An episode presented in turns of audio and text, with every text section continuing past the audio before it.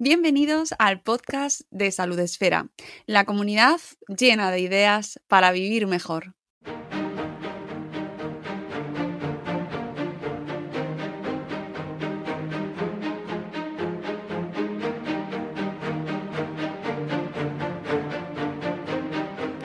Bienvenidos a un nuevo episodio de Salud Esfera.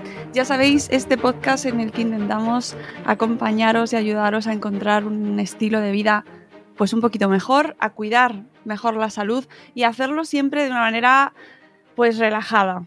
Queremos que aprendáis con nosotros y que terminéis cada podcast eh, entendiendo que habéis aprendido algo o sintiendo que habéis aprendido algo y estoy convencida de que este en concreto mm, os va a pasar porque aquí a una servidora le ha pasado.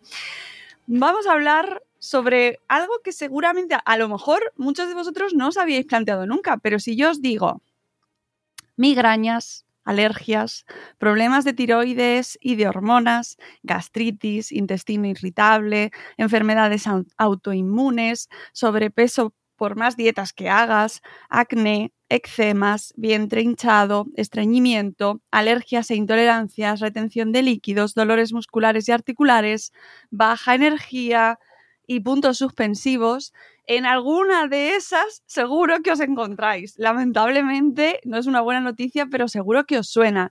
Y sí, eso está muy relacionado con lo que vamos a hablar hoy y sobre todo con este libro que se llama Atención con la inflamación. Ojo porque el título ya nos abre ahí la puerta a lo que nos espera y para hablar de ello y para hablar de todo esto que os he contado y, que, no os asustéis, no os asustéis, ¿vale? Que tiene un final bastante, mucho más positivo de lo que parece. Tengo a la autora de este libro de Atención con la Inflamación que presenta eh, estos días en, nuestro país eh, a través de la editorial Zenit, la doctora Gabriela Pocoví Gerardino o Gerardino? ¿Cómo? Gerardino, Gerardino. Vale, sabía si era con acento italiano o, no. Bienvenida, doctora. ¿Cómo, ¿Cómo estás? Bueno, te voy a tutear, lo siento, pero te veo muy Totalmente. Tienes, estás en todo el derecho de tutearme y me gusta de esto que podamos crear ese ambiente de, confianza, ¿vale?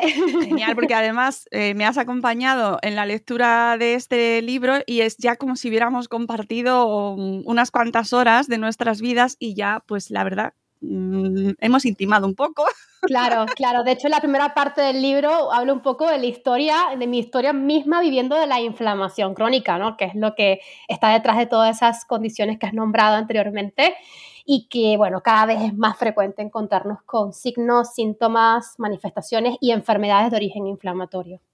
La doctora Gabriela Pocoví, pues, doctora en Medicina y Salud Pública por la Universidad de Granada y nutricionista dietista graduada en la Universidad Central de Venezuela. Es apasionada del estudio del cuerpo y de la mente humana, tiene un máster en Inmunología Celular y Molecular por la Universidad de Granada y diversos cursos y diplomados en salud holística e integrativa, coaching y crecimiento personal. Trabaja desde hace más de 10 años en el área de la inmunonutrición, en la salud holística y como esta palabra ya me cuesta más, life coaching de personas que padecen problemas digestivos, hormonales y autoinmunes que son muchos, seguro. Muchas personas. También dedica gran parte de su tiempo a la investigación y a la docencia, cuenta con varias publicaciones científicas en revistas de prestigio y además se dedica a la divulgación en redes sociales y la podéis encontrar en su cuenta de Instagram NutriGabi.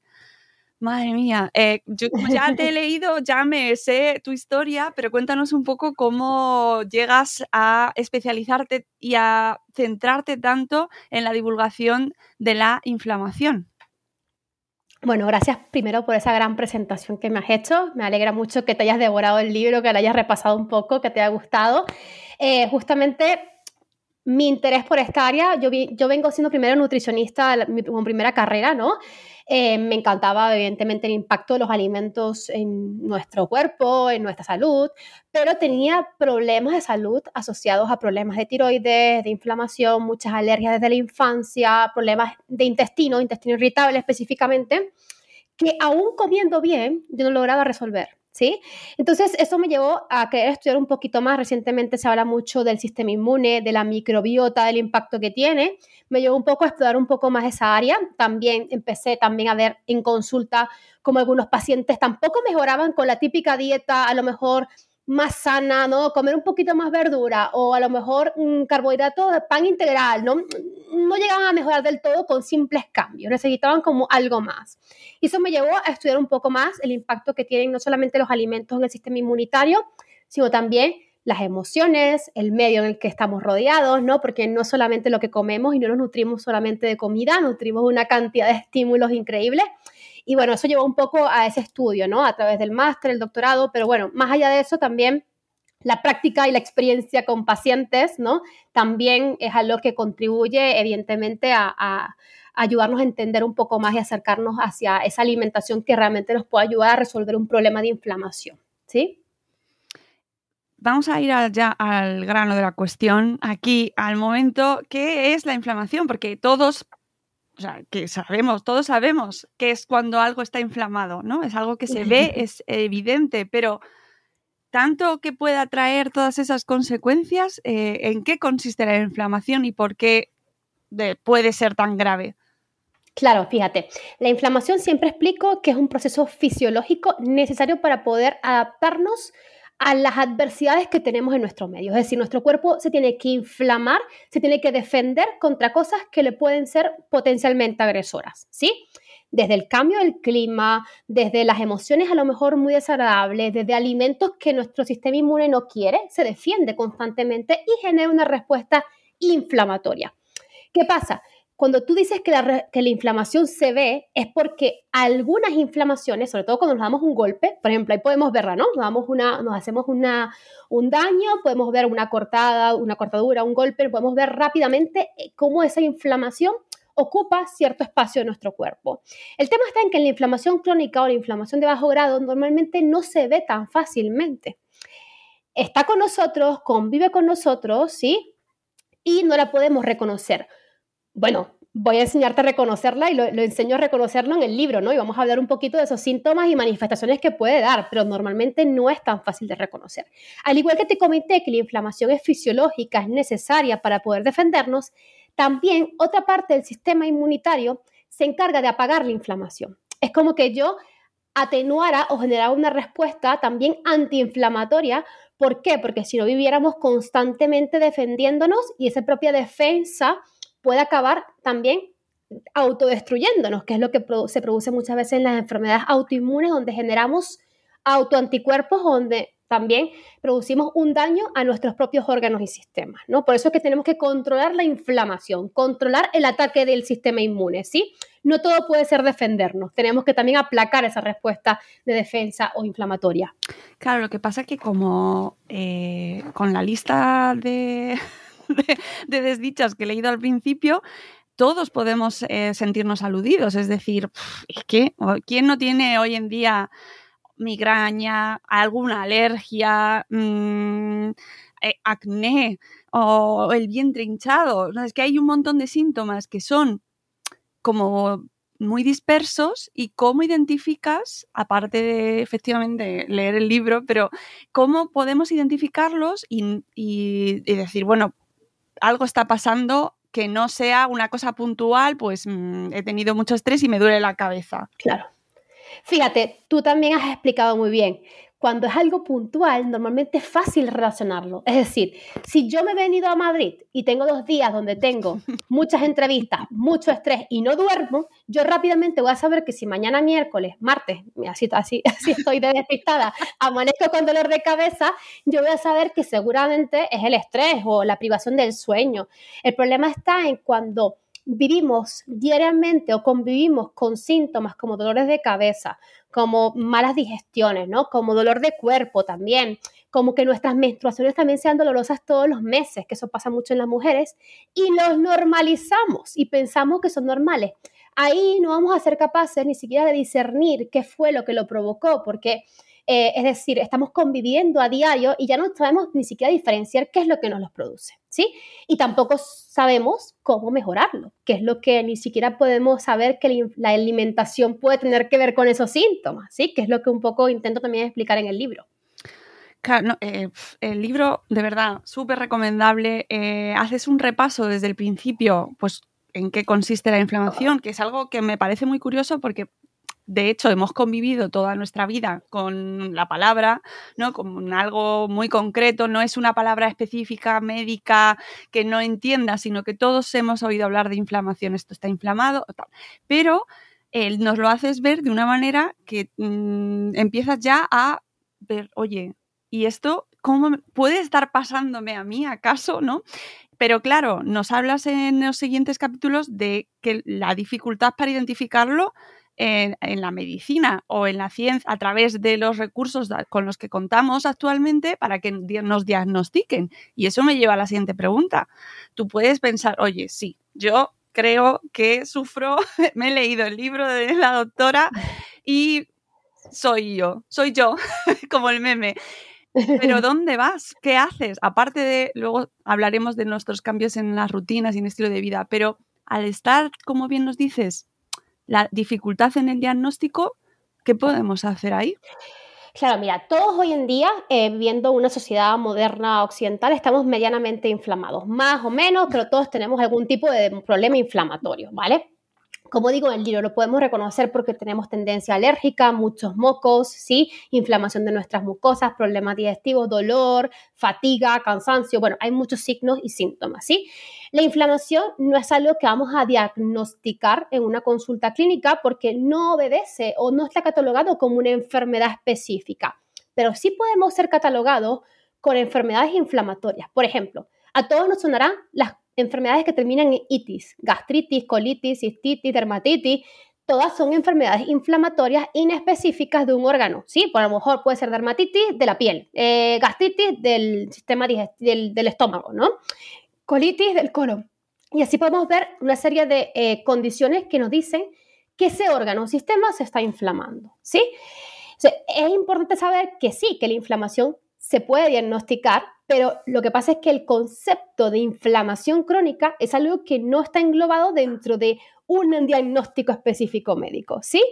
Aún así, ¿qué es lo que estamos viendo? Que la inflamación crónica o de bajo grado está cada vez, mm, digamos, en crecimiento, ¿no? o digamos que lo podemos ver cada vez más presente ¿Pero por qué? Porque el sistema inmune está frente a demasiadas amenazas actualmente. Tenemos demasiados agresores y estamos constantemente generando respuestas inflamatorias. El objetivo, el objetivo es que pueda ayudarte antes de que tengas un diagnóstico o una enfermedad a prevenir el desarrollo de esa enfermedad. Y si ya se ha diagnosticado de, de cualquier enfermedad inflamatoria, tanto las que nombré antes como cualquiera de las que a veces mencioné en el libro, enfermedades cardiovasculares, autoinmunes, diabetes, resistencia a la insulina, mioma, fibromas, endometriosis, problemas hormonales, etcétera, puedas también tener un protocolo que te ayude a desinflamarte y sobre todo entender que la alimentación y el estilo de vida ocupan un buen porcentaje de tu mejoría, ¿vale? Y de tu evolución.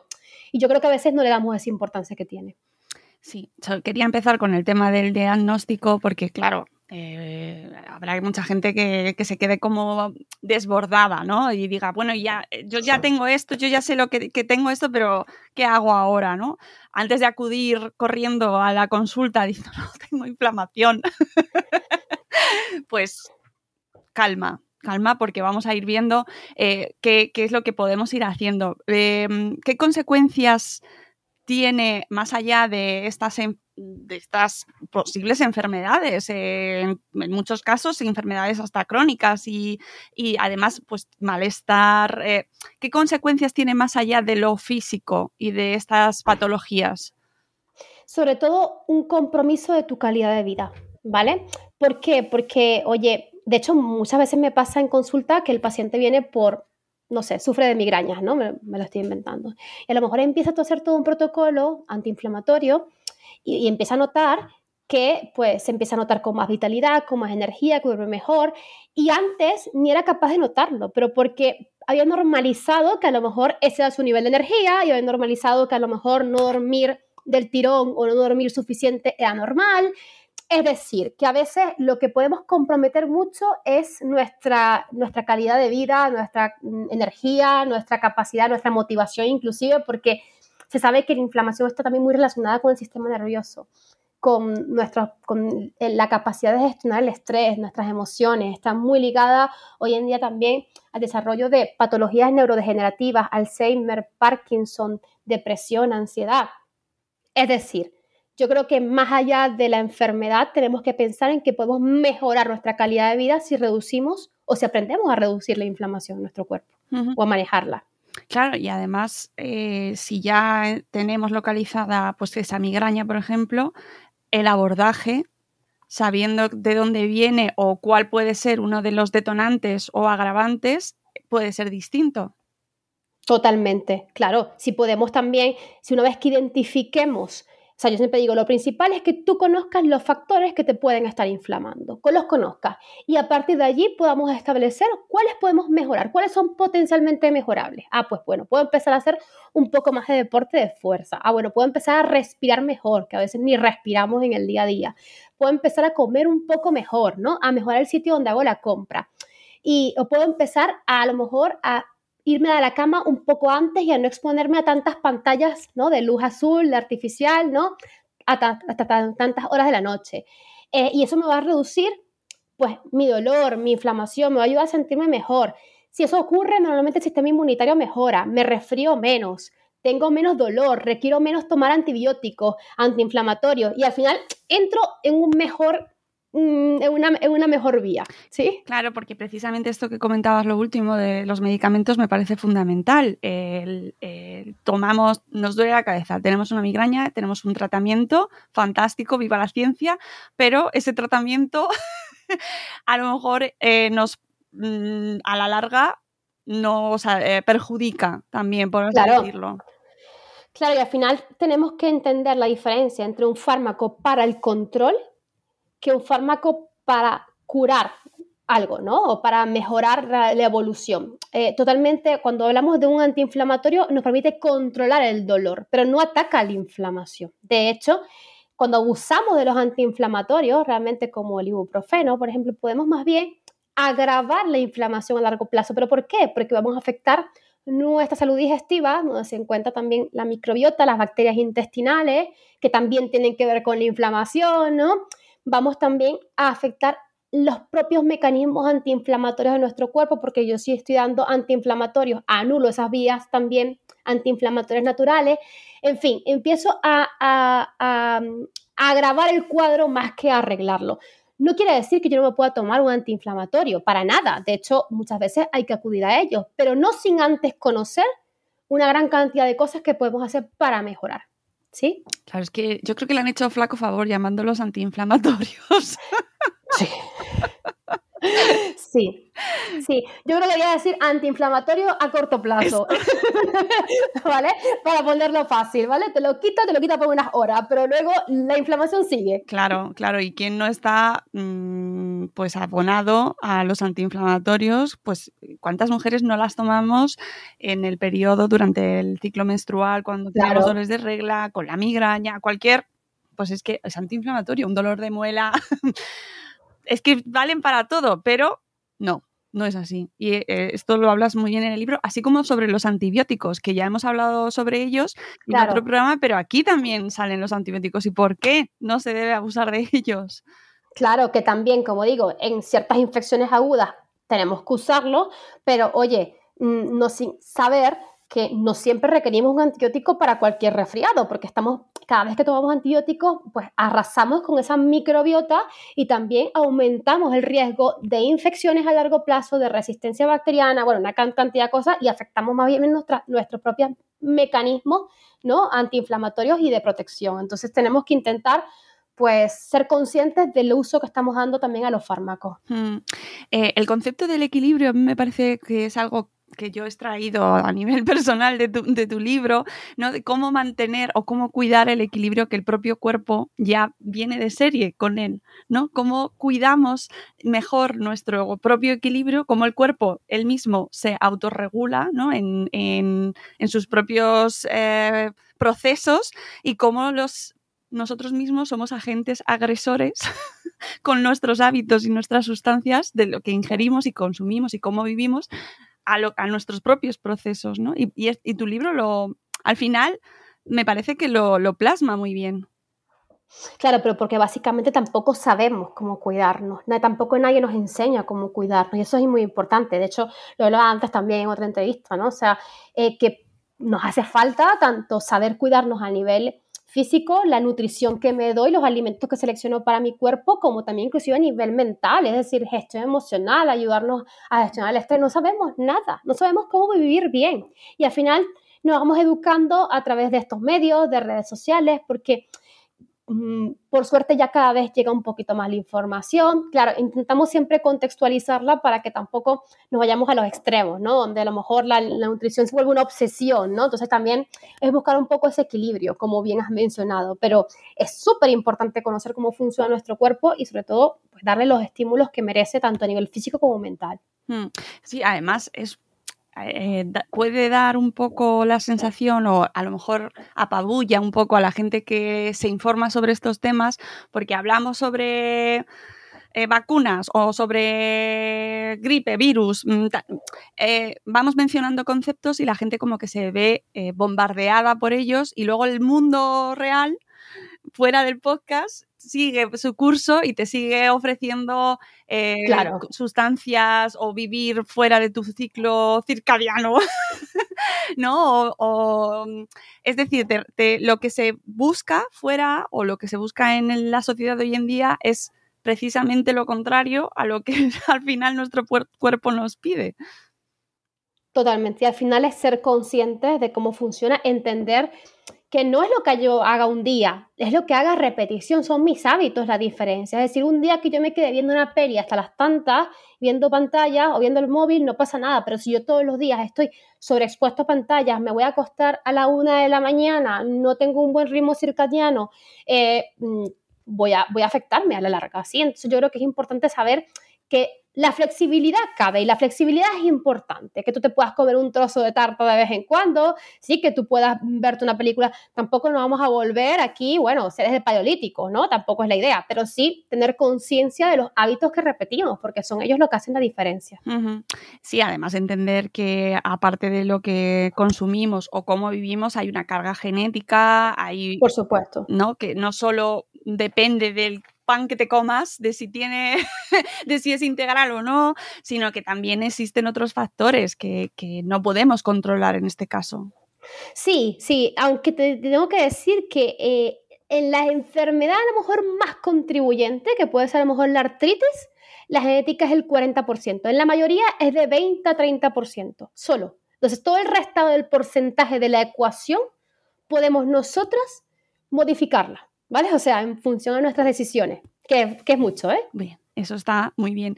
¿Cuál sería la gente actualmente, hoy en día, el que crees que perjudica más o es el agente más agresor, entendiendo que evidentemente pues habrá, mm, cada caso es un mundo?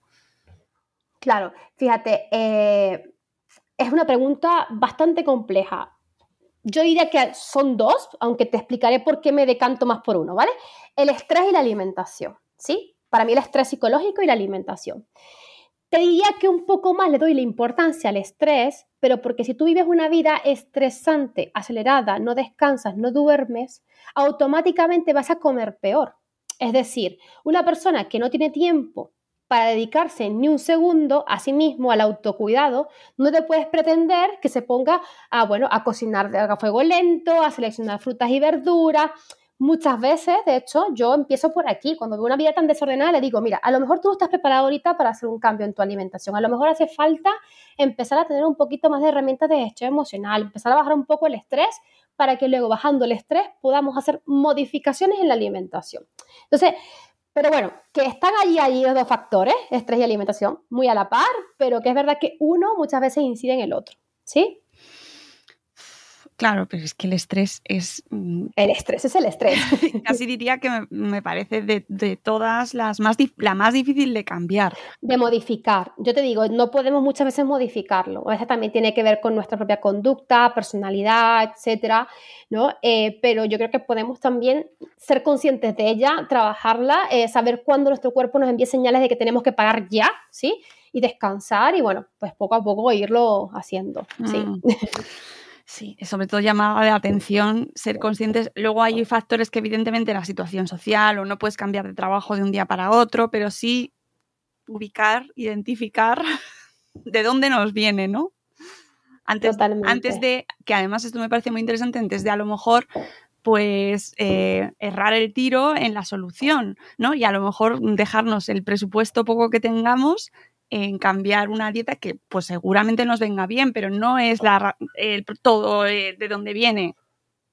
Totalmente. Muchas veces se puede hacer a la par. Podemos ir haciendo pequeños cambios en la alimentación que tampoco te demanden demasiado tiempo ni sean muy exigentes para tu mente y al mismo tiempo trabajar la parte emocional. Es lo que a veces normalmente llevo como un acuerdo, ¿no? Porque es verdad que también somos muy a veces dicotómicos o lo hacemos muy bien o lo hacemos muy mal, pero pequeños cambios que puedas hacer en la alimentación te van a ayudar, porque además, la propia si mejoramos la alimentación, a veces también mejora un poco la gestión del estrés por este eje intestino-cerebro, ¿no? Que también nuestro, nuestra salud digestiva impacta en nuestras emociones. Entonces, bueno, al final todo es un eje maravilloso, bonito, que hay que ir trabajando paso a paso y es un poco la idea. En cuanto a la alimentación, eh, ¿Tenemos identificados los alimentos que nos sientan peor y que nos producen esa inflamación? Sí, tenemos indicado, eh, bueno, clasificados qué alimentos pueden potenciar un ambiente inflamatorio. Es verdad que algunos de ellos va a depender mucho en función del estado que yo tenga de salud, ¿sí? Y las cantidades que yo ingiera. Por ejemplo, si hablamos de alimentos inflamatorios, yo sé que el azúcar, los ultraprocesados, el alcohol no me convienen para nada, es decir, me van a inflamar, ¿cierto? Ahora, si hablo de otros alimentos que a lo mejor forman parte de nuestra dieta casi a veces diaria, como el pan, la leche, sí, que cada vez vemos más intolerancias, sensibilidades y alergias, pues primero podemos hacer una adaptación hacia una, un perfil de pan de mejor calidad, porque a veces también hay panes de muy mala calidad, pero también es cierto que si yo quiero reducir la inflamación o mejorar una enfermedad, el curso de una enfermedad crónica inflamatoria, muchas veces hay que retirarlo. ¿Pero por qué? Porque el gluten, la proteína que está en el, en el trigo, la cebada, el centeno, la avena, ¿vale? Se sabe que en un intestino que ya está inflamado, que es lo que ocurre la mayor parte de estos pacientes, fomenta esta inflamación, ¿sí? Entonces precipita más el desarrollo de intolerancia y de sensibilidades alimentarias. Entonces yo prefiero quitar todo aquello que inflame, ¿no? Que es que lo que propongo en el protocolo antiinflamatorio, ¿no? Igual clasifico los alimentos para que sepamos aquellos que sí o sí te inflaman, ¿sí? Que es lo que comenté antes, aquellos alimentos que son potencialmente inflamatorios, ¿sí? O que también han sido muy modificados por la industria y nos inflaman más, o que también comemos en exceso, porque antes no comíamos las mismas cantidades de pan que comemos ahora. Entonces, es buscar paso a paso, educarte en función a eso e ir diseñando un protocolo antiinflamatorio o la dieta antiinflamatoria, que es lo que también plasmo en el libro. Eh, sí, ahora está muy de moda quitar el gluten. Sí. Pero así como consejo general, quítate el gluten. Pero eso, ¿cómo lo cogemos? Porque entendiendo, leyendo el libro, pues sí, lo ponemos en contexto y lo entendemos. Pero así mensajes, y además tú que estás en redes sociales lo verás. ¿Te pasa esto? Quítate el gluten. Quítate, ¿Te has quitado el gluten? ¿Lo has hecho ya? Claro, pero ¿qué pasa? Si yo me quito el gluten y el resto de mi alimentación no sigue siendo buena, yo no voy a lograr los efectos que quiero. Sí que es cierto que el gluten puede, como te digo, eh, aumentar este ambiente inflamatorio, pero quitar el gluten por sí solo no va, a ser una, no va a generar una mejoría. Yo tengo que también potenciar la ingesta de alimentos antiinflamatorios, ¿sí? Fruta, verdura, aportar fibra suficiente a la dieta, corregir las carnes y las grasas que consumo, no solamente quitar el gluten. Y ojo, que también puedo quitar el gluten y pasarme el pan sin gluten, a base de maíz, de arroz, que también viene con ultraprocesados, galletas con azúcar que vienen sin gluten. Es que hoy en día vemos un abanico de productos sin gluten que es igual que un ultraprocesado. Entonces tenemos que tener y discernir con muchos ojos clínicos que realmente nos conviene y que no. Eso es muy importante porque luego eh, al final se llena las redes y, el, y lo que vemos ¿no? y los medios de mensajes eh, muy simplistas y nos quedamos con, ah, que me viene bien, ah, que no quiero tener mm, inflamación, me quita el gluten.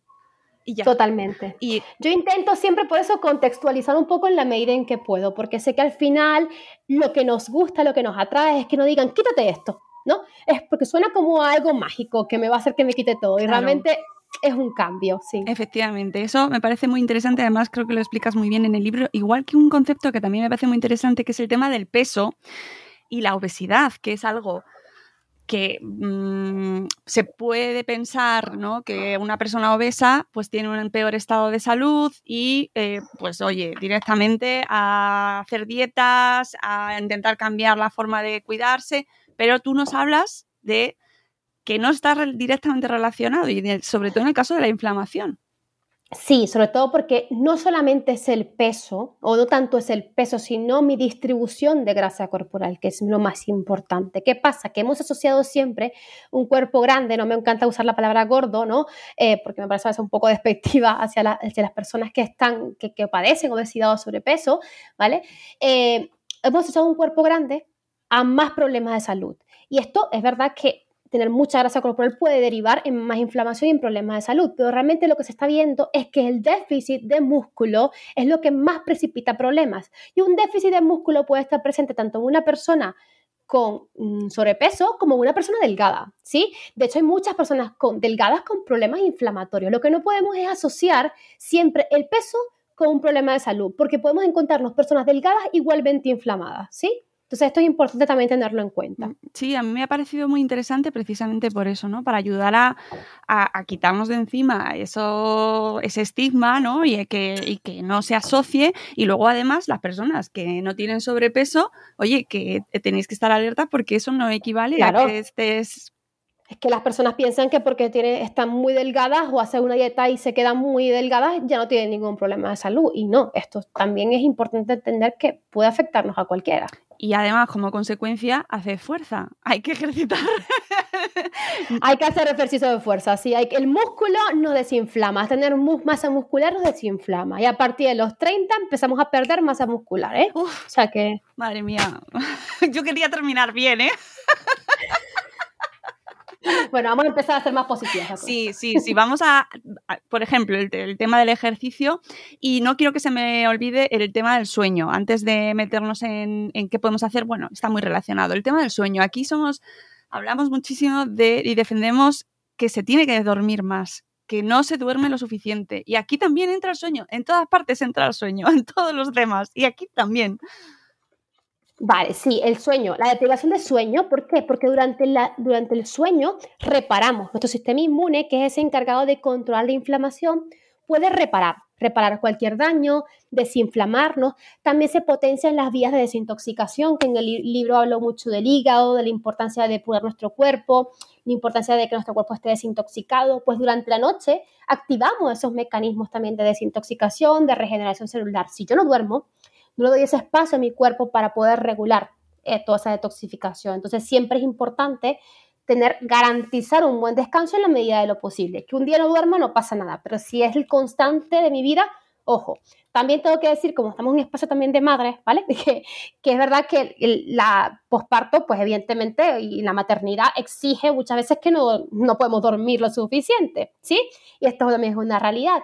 También se ha visto que, por ejemplo, las madres también tienen una especie de protección porque tienen mayor producción de melatonina, unas, unas propias cambios fisiológicos que hace nuestro organismo, porque es muy sabio realmente, para poder adaptarnos a ese periodo tan complejo como puede ser la maternidad, para que podamos aguantar, entre comillas, esas noches sin sueño, ¿no? Y para que podamos no, no inflamarnos o no enfermarnos por ello, ¿sí? Pero es un momento circunstancial de la vida y una condición específica, pero no lo podemos trasladar a todo el mundo, por supuesto. Sí, además se pasa muy mal sin dormir. sí, sí, sí. Yo no lo he experimentado, ¿vale? Pero sí lo he escuchado.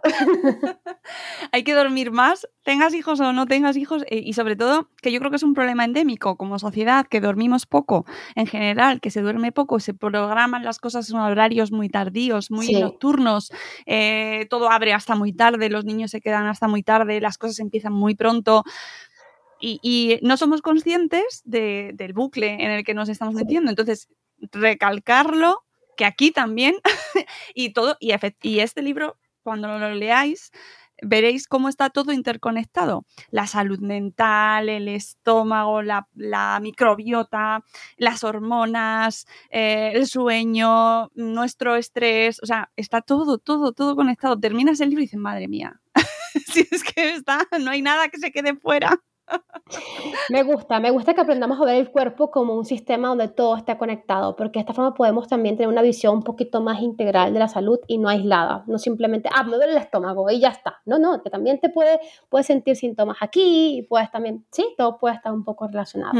Y hablemos ya para terminar de qué podemos hacer que está en nuestra mano, además de leeros este libro maravilloso.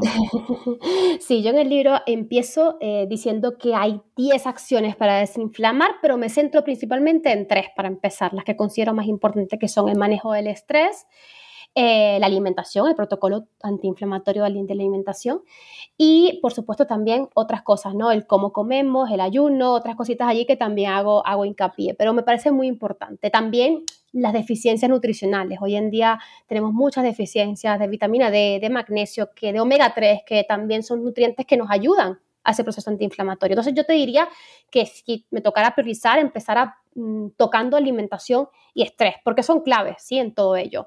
Aprender a respirar un poco mejor, a tener técnicas que nos ayuden a mm, activar ese sistema nervioso parasimpático, que es el sistema nervioso que nos relaja, ¿sí?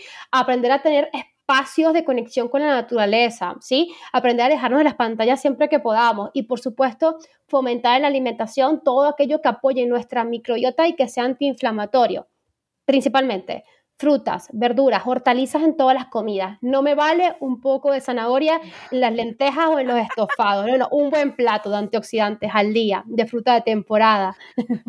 sí, porque es gracioso porque digo, la gente dice, ah, sí, pero si yo como ya fruta y verdura, y le digo, ya, cuando empiezas a preguntarle es una alcachofa y ahí que, ¿me entiendes? Que no es suficiente cantidad. de, adorno. Pero es que además, y, hablas también de la carne, por ejemplo, ¿no? El consumo de carne, de reducirlo. Sí, sobre todo más que no solamente de reducirlo, sino de potenciar el consumo de pescado, que al final también va a ser un aporte omega 3, pescado pequeño, azul, sí, boquerones, sardinas, anchoas, eh, caballa, eh, y sobre todo escoger la carne de calidad. La carne en verdad no es mala, no, es, no tiene por qué ser proinflamatoria si aprendemos a escoger la adecuada y a consumirla en cantidades adecuadas y en un contexto adecuado, ¿no? Con frutas, con verduras, porque sí, claro, si como carne con patatas fritas y una cervecita, pues, bueno, es que es lo común, pues no, ahí sí acaba siendo inflamatoria. Oye, y algo que está también muy, últimamente se habla mucho del tema del ayuno intermitente. Sí, fíjate, el ayuno intermitente. A mí no me gusta, y le comentaba siempre a mis compañeras, poner la etiqueta de intermitente, porque al final es que se ha vuelto como una moda, ¿no? El tema de ayuno intermitente. Claro, no es, no es una tendencia. Hemos ayunado siempre, necesitamos descanso para nuestro cuerpo, para nuestras células. Igual que yo le doy descanso a la mente y duermo, nuestro cuerpo necesita descansos entre comidas, necesita un ayuno nocturno. Lo que no podemos hacer y lo que estamos haciendo es que, claro, pues tenemos acceso a alimentos a cada rato si quedamos es para un café, una tarta, una comida. Entonces, la comida se ha vuelto eh, algo que tenemos muy fácilmente accesible y que no dejamos de introducir alimentos en nuestro cuerpo. Entonces, el picoteo, el no dejar descansar nuestro sistema digestivo, el interrumpir las, las entrecomidas, ¿no? Y el no hacer un buen ayuno nocturno o esas cenas tardías nos están afectando, sin duda. Entonces, eso es importante que lo tengamos en cuenta. En general, guardar, yo recomiendo más hacer dos o tres comidas diarias buenas que hacer cinco comidas al día y guardar un ayuno nocturno entre 12 14 horas, ¿vale? O sea, que muy pocas personas muchas veces lo hacen.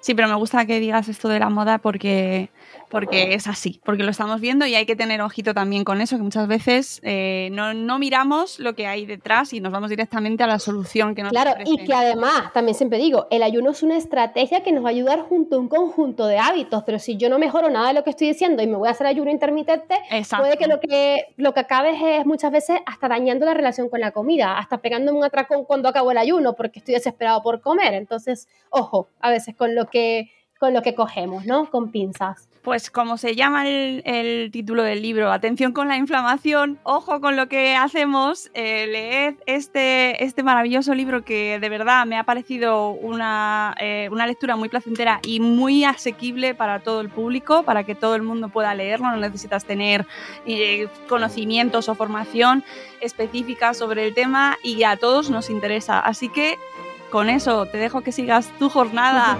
eh, que vas a acabar hoy derrotada, pero que vas a tendrá tu merecido descanso.